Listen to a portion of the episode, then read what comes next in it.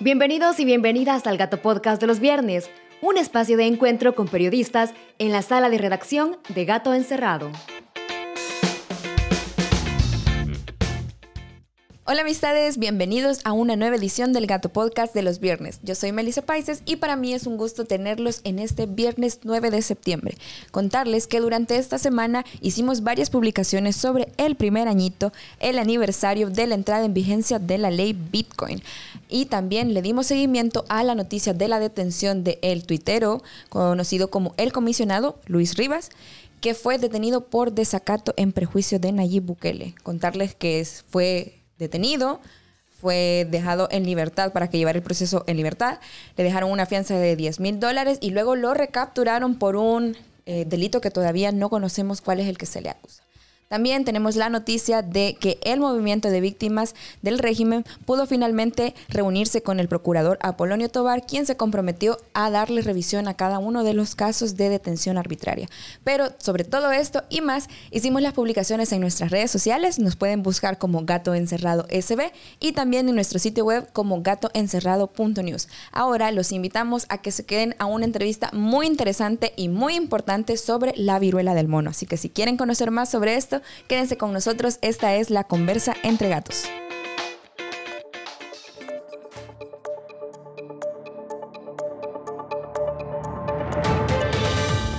Gracias por seguir con nosotros aquí en su Gato Podcast de los viernes, ahora en el espacio de entrevistas. Antes, quiero recordarles, si ustedes, bueno, más bien, si ustedes se acuerdan de que el pasado 30 de agosto el ministro de Salud, Francisco Alaví, confirmó el primer caso de viruela símica o viruela del mono en el país.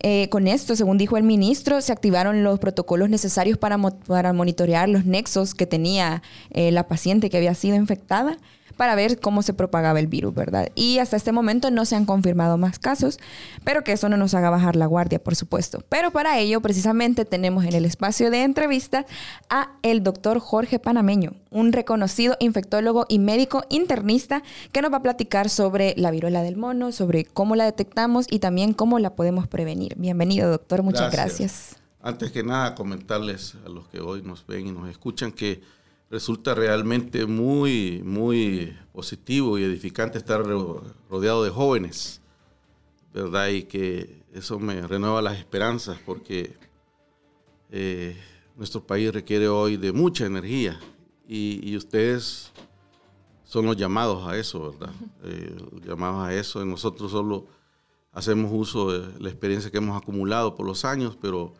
qué bueno, qué bueno que tenemos una representación muy importante de ustedes hoy día. Saludos a todos los, toda la audiencia y a quienes nos ven. Y vamos a tener el privilegio de intercambiar opiniones hoy. No, el privilegio es nuestro, al contrario, de tenerlo a usted que tiene tantos años de experiencia. Antes estábamos hablando aquí con los chicos de la producción, los jóvenes que menciona el doctor, de que él tiene mucha experiencia, ha estudiado los ocho años para ser médico, también ha estudiado... Cuatro años para ser internista. y los tres años, de la, de, la, maestría. Ah, bueno, así que 25 años de, 26 años de práctica profesional. Ay, Dios, imagínese. Más 26 años de práctica profesional. Me siento intimidada yo de tener a alguien con tanta experiencia en este espacio. Al contrario, un, un estímulo para que ustedes sepan que no hay camino fácil. Qué error más grande el que, el que piensa que con hacer un curso de tres meses se va a convertir en un especialista de alto nivel en la medicina, es un grave error. Ya lo dijo Hipócrates hace miles de años, el arte es largo y difícil de aprender. Y, como decía mis abuelos y mis padres, el que quiere azul celeste, que le cueste. No hay camino fácil, no puede haber y por sus frutos los conocerás. Sobre todo cuando se trata de la vida de las personas, por supuesto. Pero bueno, ahorita a lo que nos compete entonces. ¿Cómo hablábamos que íbamos a decir? hablar un poco de la viruela del mono. Cuéntenos, ¿de qué se trata este virus? ¿Cómo lo detectamos? Sí, la enfermedad del mono, de la, viruela del simio o del mono, es una eh, enfermedad causada por un virus que se llama a sí mismo, virus de la viruela eh, eh, simiana o del mono que fue descrito por primera vez, eh, o sea, la enfermedad como tal se aisló por primera vez a finales de la década de los 50 del siglo pasado, cuando se detectó, se detectó en, en unas instalaciones en África que era una especie de criadero de, monos destinados a su, exportación para fines de laboratorio u otros. Y entonces ahí se describió por primera vez esta enfermedad y este virus. Por cierto que mal aplicado, porque hoy sabemos que eh, es más probable que el reservorio inicial sea una especie de roedores, dentro de los cuales hay una especie de ardillas y, ratas y ratones de, esa área en África Occidental y el centro de África, ¿verdad? Eh, ahí se describe por primera vez la enfermedad y hacia 1970 se describen los primeros casos humanos. Se trata entonces de una enfermedad de animales que, puede, que pasa al ser humano. Estas se denominan zoonosis, ¿verdad? Tales como la fiebre amarilla y otras, eh, otras que, existen en este sentido. Eh, esta enfermedad eh, permanece como una eventualidad muy rara en el ser humano. Se han descrito muy pocos casos, pero importante entender que es una enfermedad que no es nueva, es conocida, a diferencia de la COVID-19. Pero es algo que hasta hace muy poquito hemos empezado a escuchar, ¿verdad? Pero ¿y por qué se da esto? Que eh, en, realidad, en realidad, este, por su poca importancia, eh, no tenía mucha difusión, pero los que nos hemos formado en enfermedades infecciosas, si la conocíamos, habían brotes, eh, sobre todo en, en, trabajadores de zoológicos, en, en veterinarios y unos cuantos brotes asociados humanos, eh, de humanos. Uno de los más importantes ocurrió en el año 2003 en, California, Estados Unidos, cuando un grupo muy grande, eh, aproximadamente unas 13 personas, eh, de, unos turistas que se expusieron al virus a través de unos mamíferos que se llaman perros de la pradera. No sé si ustedes los conocen, que, que cuando lo, se paran, se paran y comienzan a otear. Son unos animalitos realmente bellos y, e interesantes y, para que sepan que son diferentes especies que pueden transmitir la enfermedad. Estos animalitos a su vez habían tenido contacto con un mono mm. traído de esa zona. Y así permaneció hasta que en mayo recién pasado eh, inicia este brote que estamos viviendo y que está a un paso de ser declarado pandemia, ¿verdad? Aunque últimos, en, últimas eh, situaciones comienza a ser controlado, sobre todo en Europa, ¿verdad? Y porque eh, no es, repito, una vez más, no es una enfermedad nueva, es una enfermedad emergente. enfermedad nueva es como la COVID-19, que no la conocíamos, al menos no fuera de ambientes controlados, pero, no, no, se, no se conocía y ni era una entidad que hubiera circulado en el ser humano. Esta enfermedad entonces en mayo inicia un brote que se ha comportado de diferentes maneras. Me preguntas por qué. Bien, cuando una cosa así sucede, la naturaleza eh, obedece a leyes, no, no, no, son fenómenos fortuitos, no existe el azar. Y cuando la razón más importante, cuando, una, cuando un virus se comporta de forma diferente, es que ha sufrido mutaciones. ¿Y eso ha pasado en este caso? Pues quiero decirles que esto no se, era solo una sospecha, no se había demostrado, pero en el Reino Unido se acaba de demostrar, sí, que hay una, hay, hay una mutación importante que, que, está ahí presente. Entonces, por los años vamos a discutir el origen de, los orígenes de esas mutaciones. Pero no, voy a comentar eso. Usted ya se va a poner a investigar de eso. Hay una mutación ahí que ha aparecido. Entonces, es lo que tocó. ¿Cómo es posible que a partir de un brote, claro, este brote se inicia a partir de una festival, ¿verdad?, que hubo en una de las islas Canarias, en España, que reunió 33 mil personas y a partir de ahí, ahí se localizó el origen, se diseminó por el mundo.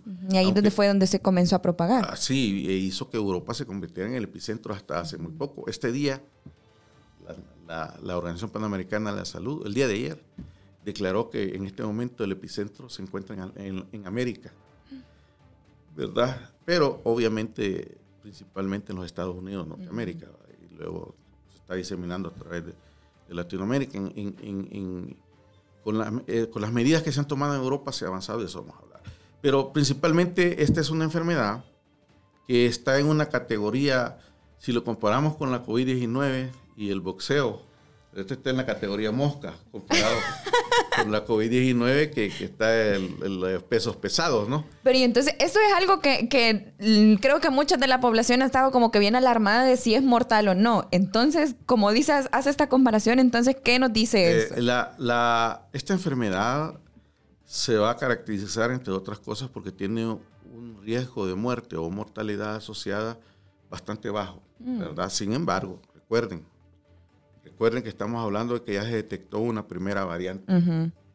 Por ejemplo, cuando surge el Zika, el Zika que se describió eh, también en la década de los 50 en África, ¿verdad? En, Uganda específicamente, las primeras descripciones de esa enfermedad no pasaban de un exantema pruriginoso y un poco de malestar y nunca más nada.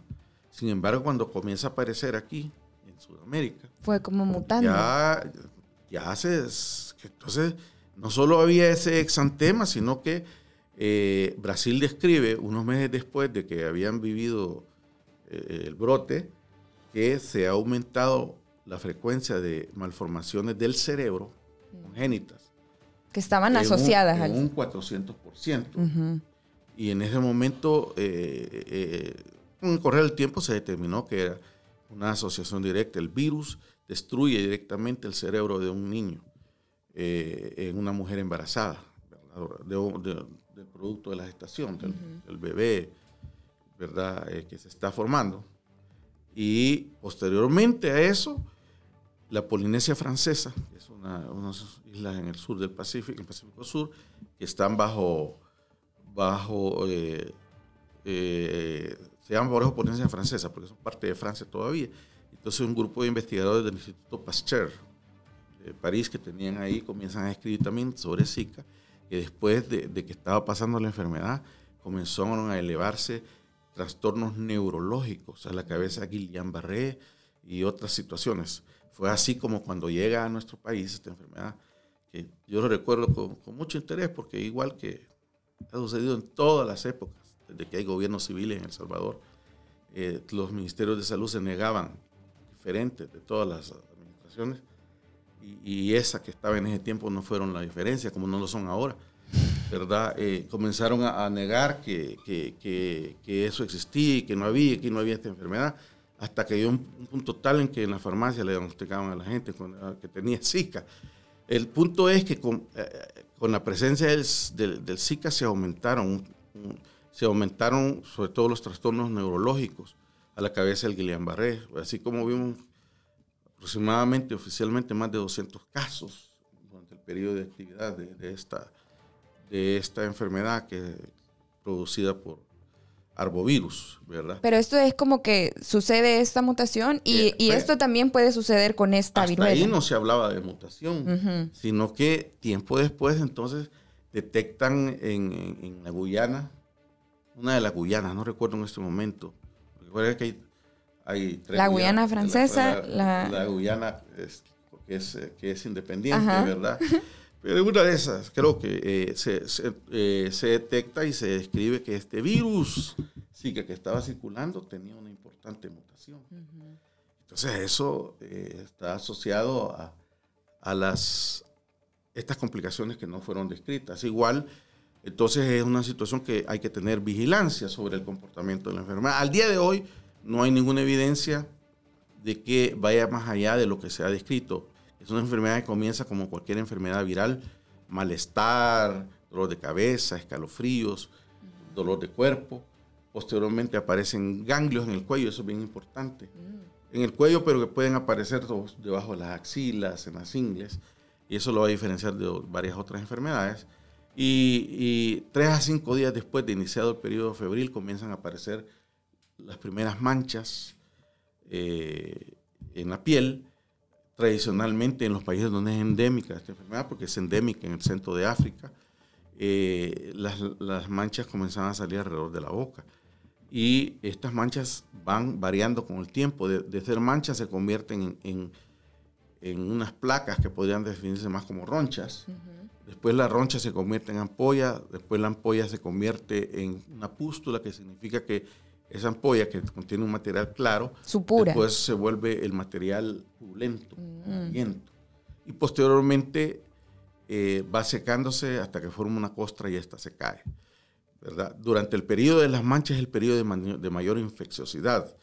Eh, entonces el cuadro clínico, ¿y dónde se localizan estas manchas? Bueno, hoy sabemos que a diferencia de estos casos eh, clínicos, los españoles han presentado un estudio muy interesante. De, revisaron ellos, dirigieron un estudio de 600 casos en toda Europa y parece ser que las lesiones van a ubicarse, según esa descripción muy interesante, las lesiones parecen ubicarse cerca, muy cercanamente a la puerta de entrada. Es así como podemos tener lesiones que aparecen no alrededor de la boca o en la cara, sino en las áreas genitales o anales. Con eso, de hecho, porque algo que se ha hablado de la viruela esta, la viruela del mono, es que se transmite por relaciones sexuales, pero ¿esto es cierto? Y eh, si no, ¿de qué otras maneras se puede transmitir? Yo lo divido así. La forma más fácil de, el mecanismo de transmisión más importante que hay es el contacto cercano, íntimo, que puede ser piel con piel, que puede ser piel con mucosa o puede ser mucosa a mucosa y ahí entran las relaciones sexuales. Eh, en este momento se están terminando los estudios que, en mi opinión, nos van a mostrar sin lugar a dudas de que la, la transmisión sexual es importantísima, no, no ha salido todavía, pero en las diferentes series que han habido, eh, series son las descripciones epidemiológicas estadísticas, donde miren, se mire, mire, hubo tantos pacientes, tenían estas edades, estas características, y eh, eh, en la mayoría resalta que el 98% de las personas, al menos en la primera generación, ya les explico qué es eso de transmisión. Eh, la mayoría corresponde a, un, grupo que se denomina hombres que tienen sexo con hombres y eh, en el, arriba del 90% se ha logrado determinar nexo vía relaciones sexuales. Esto eh, sucede en la primera generación. ¿Qué es la primera generación? La primera generación es el que se infecta. Yo me infecto, por ejemplo, la enfermedad que sea, soy la primera generación. Pero luego yo contagio a otro, ¿sí? O a otros. Esos son la segunda generación. ¿Se acuerdan Son esos nexos. ¿Se aquellas, gráficas de Juan, Pedro? sí, de, el clúster, el clúster que se armaba de las personas. sí. Esas son las generaciones, ¿no? Entonces, eh, que Pedro con Jorge y Jorge con Pedro. La cosa es que eh, esa es eh, los siguientes que yo contagio en la segunda generación y luego esto van a contagiar a otros y es la tercera generación y así por delante. Entonces, eh, está bien demostrado que personas de diferentes edades y de ambos géneros, ¿verdad? Se, infectan igual si tienen contacto por una vía diferente a la sexual, Y, es así como la segunda forma más importante, más frecuente de, transmitirse a través de contacto con objetos que están contaminados o materiales contaminados con secreciones de las personas, que a partir sobre todo de, la, de, de, cuando uno se, se, las toca, se las rasca. Las lesiones ahí están, eh, hay descargas virales. Entonces la ropa de cama, las toallas, pañuelos, ¿verdad? Son capaces de, eso se llama fomites en medicina. También las superficies, las superficies este, inanimadas como esta mesa donde estamos ahora, eh, y, eh, pueden quedar infectadas. Y fíjense que se ha determinado por laboratorio que el virus de la viruela humana, de viruela simiana, a diferencia de otro, de la, del SARS-CoV-2, por ejemplo, causante de la COVID, puede vivir hasta seis meses en una de estas, de estas, superficies. son altamente resistentes. ¿Qué se recomienda para poder evitar esto? Ah, bueno, deja terminar la historia, la, idea que estoy desarrollando eh, sobre cómo se uno se infecta. Luego uno puede también infectarse a través de la vía respiratoria. Sí, puede. Es decir, me puedo infectar a través de mucosidades, ejemplo, de la nariz o partículas respiratorias o saliva de la boca. Sí puedo. Pero este virus tiene una característica, es de gran tamaño. Y al ser de gran tamaño requiere partículas de secreciones mucho mayor, de mucho más, de mayor tamaño y de mayor peso. Entonces, una vez que son expelidas, caen rápidamente por efecto de la gravedad, ¿verdad? Caen al suelo, a las superficies. Y entonces, para que yo me contamine por esa vía, yo tengo que estar casi así, nariz con nariz, besando, ¿verdad? Eh, eh, para que por la vía aérea se transmita, lo cual facilita las cosas a la hora del manejo y la prevención. Entonces, este, estas son las vías más importantes que que se han descrito y lo cual va a llevar a la prevención. ¿Cómo se previene entonces Bueno, un hecho importante que deben conocer todos es el periodo de incubación. Este concepto es importante. ¿Qué es el periodo de incubación? El periodo que transcurre desde el momento en que yo entro en contacto con el agente infeccioso, sea este un virus, una bacteria, un parásito o un hongo, y el momento en que inician los primeros síntomas de la enfermedad. A eso se le llama periodo de incubación.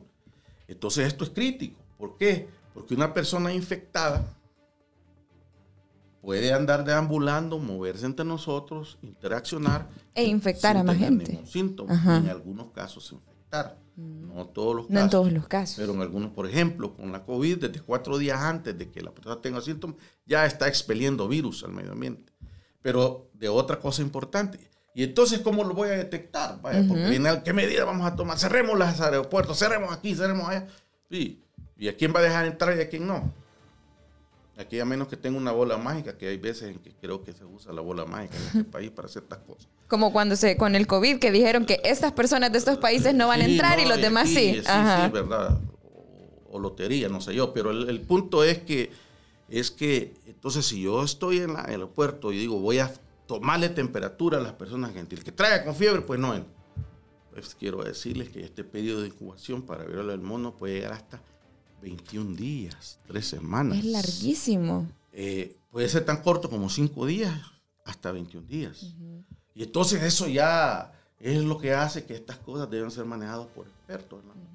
¿no? solo que sea para leer y escribir, sino que también sean, hayan estudiado el tiempo necesario para, para saber... No es algo tan eh, fácil de eh, manejar. Y diseñar un protocolo especial. Entonces va a ser difícil eh, que pueda yo detectar viajeros, porque como se disemina la enfermedad por el mundo. ¿Cómo creen? El cometa que pasa cada 25 pues, años. no, es, no es, así tan... fase de la luna. viajeros. Sí. viajeros, vía seres humanos que viajan. Eh, también puede irse en una mascota que esté ¿verdad? Así que tengan cuidado de andar tocando monos y cosas. eh, pues sí, pero son los viajeros, somos los seres humanos quienes diseminamos eso. Pero y entonces también, si yo tengo ahí mi gatito, mi gatito me podría llegar a contagiar. Eh, los felinos, a diferencia de la COVID, donde los felinos sí pueden padecer, todo tipo de felinos, hay una serie de mamíferos que han sido asociados a la cabeza, están los perros. los conejos. Pero Entonces nada de besitos a los perritos ni a los conejitos. Sí, ya les dije lo de los perros de la pradera, que son unos mamíferos, nada que ver, ¿verdad? pero, pero sí, lo que se está viendo es que el ser humano está infectando a sus mascotas, los perros. Y esa es una vía de transmisión también, entonces así No se, ha demostrado que en este momento, no hay modelos demostrando que de humanos, de, de, perros y ratones, por ejemplo, no, hay gente que tiene ratas, por cierto. no sé hoy día, pero hubo una época que le encantaba a la gente tener aquellas ratas blancas. Y entonces esas ratas también podrían. podría ser. Pero, podría ser. Pero eso no se ha demostrado. Eso se ha demostrado bien para perros, para conejos, por ejemplo. Mm. Y acuérdate que la gente es muy cariñosa. Con... Sí. Entonces también pues, se puede poner en riesgo a, las mascotas. Pero el, eh, lo que quería yo comentarles es que es bien difícil detectar a alguien que ven infectados porque ya vieron el primer caso. Hablemos del primer caso, una persona del sexo femenino con edad de 28 años. No tiene nada de falta de ética, está comentando eso, es lo que tenemos que saber. Sí, son los, datos, los datos preliminares, los, que se dio. Es importante para saber y que todo indica que fue infectado por un familiar que vino de, Estados, Unidos. y, ahí y para muestra un botón, persona del sexo femenino, para remarcar el hecho de que los estudios muestran que todos los seres humanos de cualquier edad somos susceptibles. Y es más, ya definimos, ya se ha definido que hay personas de altísimo riesgo para que desarrollen enfermedad grave, que son niños muy pequeños, eh, mujeres embarazadas y personas de cualquier edad y género con trastornos en su sistema de inmunitario, de defensas. Entonces estos casos sí es como tener más cuidado porque sí podría haber mortalidad en esos casos. Ahí, sí. Hasta hoy todos los casos que han habido de muerte se han asociado a, esas características en el mundo, ¿verdad? Que en Latinoamérica contamos cuatro fallecidos, ¿verdad? Eh, dos en Brasil, uno en Ecuador y el otro, ah, no recuerdo bien cuál es la tercera. Hay que buscar el donde, dato. Donde, donde falleció eh, una persona eh, pero, siempre con estas características. Entonces, esto quiere decir pues que Esas son las formas en que se transmite la enfermedad, eh, que habiendo un periodo de incubación largo en donde alguien puede no tener síntomas, pero está infectado, aún no sabemos con certeza cuánto tiempo antes comienza a ser infeccioso o si es justo en el momento que tiene los primeros síntomas. Lo que ahora se ha determinado es que el periodo más infeccioso es cuando aparecen las lesiones en el, cutáneas, ¿verdad? Pero ¿y esto se puede detectar con una prueba PCR así como se decía con el, el COVID? Así es. ¿Y estas se encuentran, estas pruebas las podemos buscar en los sistemas privados? No. Hasta lo único que nosotros sabemos hoy, eso por, por análisis profundo, filosófico, y yo diría, hasta esotérico, que el, el, único que tiene disponible esa prueba es el Ministerio de Salud. ¿Verdad? Muy poca información hemos recibido cómo se puede acceder a esa prueba. Ahora sabemos que hay uno o dos números de teléfono para los pacientes. Vuelvo e insisto, como lo he dicho en otros medios, para los médicos en práctica privada no hay ningún lineamiento. Es decir, si yo veo y detecto un caso, por el momento lo único que puedo decir al paciente es, mire, llame al 132, porque porque ni siquiera dicen los medios para los pacientes. Es como que ese protocolo está reservado, está cerrado. Está manejo en el área de salud, interna y de pública, ¿verdad? Ajá. Los, los, los, que estamos en la práctica privada no tenemos en este momento ninguna alternativa diferente a que refería el paciente que vaya y llame al 132. Cuando, en primer lugar, esta es una enfermedad de notificación compulsoria, es decir, que es obligación que si yo lo detecto en la oficina, porque muchas personas van a llegar a la, tratando de guardar su confidencialidad y otras cosas. Entonces debe haber un medio, de, un medio directo de nexo donde yo pueda llamar y decir, mire, tengo esta, esta situación, esta situación. Pero no es lo que está. No es lo que está, no hay lineamientos. Y ya esta es ya cuarta, quinta vez que lo comento, pero por el momento con pedir, no, lo más que me pueden decir es no, yo voy a seguir pidiendo mientras pueda. Entonces, el, eh, y la otra cosa que yo he solicitado es que se permita a los laboratorios privados realizar la prueba. ¿Por qué? Porque la misma máquina que utilizamos para realizar la PCR en RT para la COVID-19 es la misma que se utiliza, solo se cambian los reactivos y algo ahí, eh, y, ya están en capacidad de hacer la prueba, pero no hay autorización. He sabido que hay problemas con la DNM, ahí la Dirección Nacional de Medicamentos, para aprobar el ingreso de reactivos a esto al sector privado, y no hay una política al menos quisiera que el ministro de Salud dijera por, no y por qué. Sería algo de que, pues sí, hay de preguntar. Como ciudadano, sí, como No estar cometiendo ninguna violación ni desacato por estar, pero, pero yo quisiera saber eso, ¿verdad? Eh, esa situación. Eh, la, entonces, eh, la forma, primero, en, en, toda, en todas las enfermedades infecciosas, el primer criterio es clínico. que tiene que ser valorado por alguien que sepa de eso. Y si sospecha, eh, tomar los, caminos apropiados. Eh, hay una cosa interesante que quiero comentarles y es que la Universidad Francisco Gavide, a través de su centro de modelaje matemático, dirigido por el doctor Joe Picardo y su equipo, a quienes conozco y puedo dar fe que son personas muy, muy capacitadas y además con ayuda, tomando en cuenta criterios médicos y de expertos internacionales en esta situación, que es como hoy día la salud pública moderna, la epidemiología moderna, eh, aborda las situaciones, ¿verdad? Hay que medir el impacto sobre el sistema de salud que va a tener este fenómeno que nos ataca ahora, pero que sabíamos que nos iba a tocar. Entonces, con anterioridad había que hacer un procedimiento que se llama modelaje matemático de cómo va a ser el comportamiento de la enfermedad en mi comunidad. ¿Y, qué, qué, nos ha dicho eso? ¿Qué, eso, resultados ellos hicieron unos cálculos pero hay que entender que es eso, son unos cálculos que se hacen en base a física, en base a criterios como periodo de incubación, duración de la enfermedad, eh, eh, mecanismos de transmisión y otras cosas. Se eh, elaboran, ¿cómo se llama esto? Fórmulas, este, ecuaciones especialmente dirigidas, que al final calculan el número de casos, la probabilidad del número de casos que, que van a haber de acuerdo a esos criterios que les comenté. Ahora parecen, paréntesis, se dan cuenta que importante era la estadística cuando sí. Cierro paréntesis. Entonces. ¿Qué nos dice entonces ese resultado? Ese estudio nos dice que 60 días después de, de, haberse detectado el primer caso, van a haber 8 casos. 90 días después se plantea la probabilidad de 180 casos. Eso reveló ese interesante que yo les animo que lo busquen. Está lo vamos a buscar, así es. Espectacular. Es así como se trabaja hoy día. Y entonces. Eh, eh, en el mundo moderno, ¿verdad? en donde no es el político ni el publicista el que, sino que es el científico que está ahí, el académico que está detrás de eso. Entonces quiere decir que se ha calculado de una manera muy profesional eh, y estos estudios han mostrado en el mundo tener un intervalo de un índice de de confiabilidad hasta el 95%, mm. cuando son bien hechos. Que el número de casos que podríamos tener a 180 días después de la, de la, de la de la detección del, primer, caso, Sería de 180 casos. Entonces es probable que haya más mm, ahorita. Sí, por supuesto. Pues, Eso es eso ya no depende de opiniones, es la realidad que conocemos de la dinámica de las enfermedades. Pero hasta ahorita solo se ha hablado del primero, no ha habido un segundo anunciado. Sí, anunciado. entonces ahí hay, que, hay que estar pendientes. Pero el punto es que, ¿para qué me sirven esas cifras? Para calcular, uno, el impacto que va a tener, si me va, si me va a colapsar el sistema de salud, eh, para calcular cuántas camas voy a necesitar, para calcular los, eh, el material que voy a necesitar, con anticipación. Y mire, se equivocó por cinco casos, hubo menos de 10 casos. Pues sí, pero yo tenía un parámetro sobre el cual comenzar a calcular cuánto personal voy a necesitar. Eh, y vacuna ya hay, ¿verdad?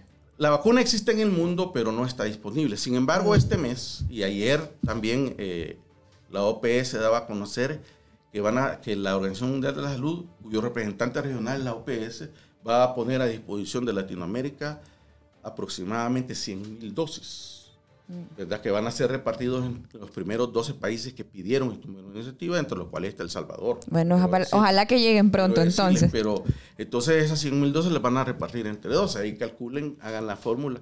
Eh, espero que sepan que eso del 10% por el 9%, o sea, que, cuánto es el 10% de, de, de, las cosas, pues no vayan a cometer ciertos errores que se han visto últimamente, por favor, que eso lo enseñan en la primaria. ¿Verdad? Esto solo repartan ahí y ahí más o menos podríamos tener eh, el, cálculo de, lo, de, las dosis que podrían estar disponibles para El Salvador. Y entonces, eh, eh, eso ya me, parece que viniendo de un organismo tan serio como es la OMS, OPS, es una realidad. Y dicen que en septiembre. Mm, como ustedes saben que todo está aquí bajo sujeto, sujeto a lo que se llama reserva. Nunca he sabido qué es eso, pero así se dice, reserva. La reserva, la famosa Yo conocía reserva. lo que es el secreto, secreto, ¿cómo se dice? Secreto de Estado y cosas, pero eso no. Sin embargo, vamos a ver cuando nos digan eso. y entonces, eh, es ahí donde ha habido anuncios oficiales por parte del señor ministro que ellos piensan utilizar la vacuna para pacientes ya infectados, no para prevenir. Y debería de ser para la prevención. Sí, los, parámetros que están ya definidos, no, no los estoy ya definidos. Pues. Esta vacuna está disponible desde hace mucho tiempo. Lo que pasa es que producción era, es muy baja hasta el día de hoy, se está aumentando. Hay un solo proveedor, una, planta que produce en Dinamarca, de un consorcio alemán-danés que se llama Bavaria Nordic. ¿verdad? entonces hay una vacuna muy buena, bastante prometedora, que está disponible. Y que esperemos que, pronto nos llegue aquí también y que, se le dé, y que se le dé el uso que se le tiene que dar. va a llegar, eso no hay mayor duda, ¿verdad? Espero que sea, ustedes sabrán cuando vienen las primeras vacunas aquí en El Salvador, al gremio médico y al personal de salud que estaban en la parte privada se nos denegó y tuvimos que presionar para que, para que esto estuviera. Ojalá no ocurra lo mismo ojalá no ocurra lo mismo. Pero en fin, hay vacuna, hay también antivirales eh, eh, uno de los cuales, el Tecovirimat, se llama así, eh, está, eh, ha mostrado muy prometedor y ya está, está siendo cada vez más disponible en, en, el mundo, pero aún es escaso, Y hay eso. Pero la enorme mayoría de personas van a recuperarse solas después de un periodo apropiado de aislamiento. El aislamiento puede ser hecho en casa si se reúnen las condiciones. No hay tiempo aquí para comentarles de qué es eso cómo es el aislamiento y cómo es... Eh, pero animo a, los escuchas, a los que nos están viendo también, a que comiencen a investigar cómo es eso, ¿verdad? Eh, nosotros seguimos insistiendo en que, dado el volumen que va a ser, eh, por lo proyectado, poco, el Estado debería de no solo educar a las personas, sino poder proveer los medios necesarios guantes, gabachones y otras medidas de, de, para darle para, la, para proveerle el, a quien el apropiado en su casa. tratamiento, sí. Porque, Ajá. porque pueden haber con- eh, infecciones intradomiciliares, otras cosas que... el- pero el punto importante es que si esto se planifica apropiadamente, si esto eh, se aborda de una manera profesional, técnica, esta situación eh, va a llevar un rumbo como el que está llevando Europa. Ahorita Europa ha declarado, el organismo sanitario europeo, que ellos ya están planteando que van a controlar Algo con, sí, tiene que estar controlado. Este problema. Y eso se puede replicar en cualquier parte del mundo si se administra, si se Hace eh, como de una manera un correcta y apropiado. apropiada. Espero que las sí. lecciones, que lo que, que se aprenda de los errores que se cometió durante la, la pandemia, De los inicios de esta COVID-19, pandemia sí. que todavía vivimos. Pero al final el mensaje es, es una enfermedad que de la que conocemos, de la que hay manera de abordarla, de la que eh, se puede limitar grandemente el impacto sobre la sociedad y hay que, y hay que eh, en primer lugar, educar a la población. Este día leía yo uno de los principales rotativos como las gremiales de maestros están quejándose que ellos no han sido educados, no le están dando lineamientos para este, manejar el problema en los, en los niveles educativos. Pero finalmente, y para cerrar, eh, es, es un llamado a la, a la población, no hay razón ninguna De alarmarse, de, por de- de supuesto. tener pánico, alarma, no es acabarse el papel higiénico, por favor, no. No, no, no, no, ni hay posibilidades académicas ni científicas de crear esos cierres que tanto daño le hicieron a la nación. Eh, y entonces... eh, y Todo ningún- depende ningún del manejo adecuado, sí.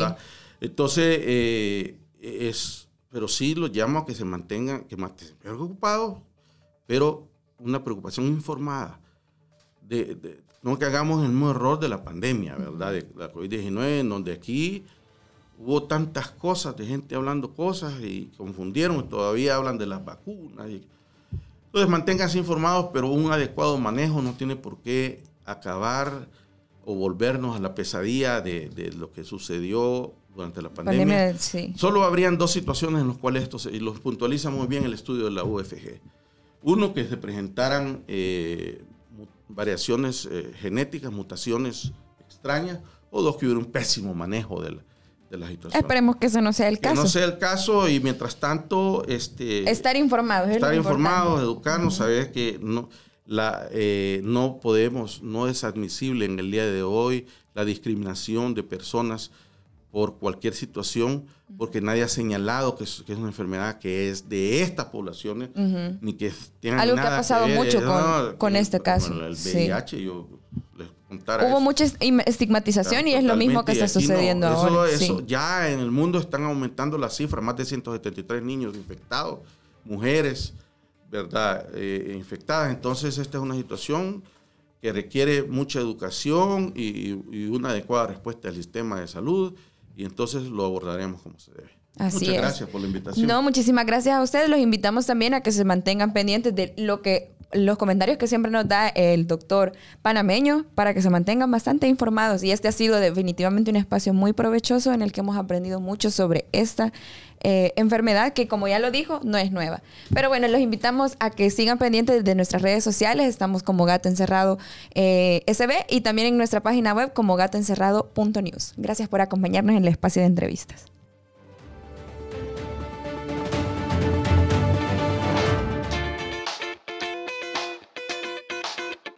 Gracias por quedarte hasta el final de esta edición del Gato Podcast de los viernes. Recuerda que nos puedes seguir en nuestras redes sociales. Nos encontrás como Gato Encerrado SB y en nuestro sitio web como gatoencerrado.news. También te recordamos que te puedes suscribir a nuestro canal de YouTube y en Spotify para estar pendiente de todas las ediciones que se publican del Gato Podcast de los viernes. Nos encontramos en otra edición.